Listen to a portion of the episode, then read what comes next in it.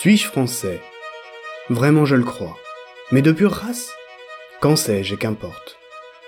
Nationaliste? Autonomiste? Royaliste? Oui et non. Différent. Mais alors vous ne comprenez plus. Qu'appelons-nous être français et d'abord pourquoi l'être? Français d'état civil, je suis nommé français.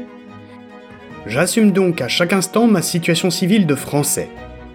Mon appartenance à la France n'est en revanche qu'une qualité facultative que je peux parfaitement renier ou méconnaître. Je l'ai d'ailleurs fait. J'ai longtemps ignoré cette appartenance. Français sans problème, il me faut donc vivre la France en surplus, ou pour mieux dire, en conscience. Si je perds cette conscience, la France cesse d'être en moi. Si tous les Français la perdent, elle cesse absolument d'être. La France n'a pas de papier, elle n'existe que si à chaque génération, des hommes se reconnaissent français. À cette heure, des enfants naissent en France. Seront-ils français?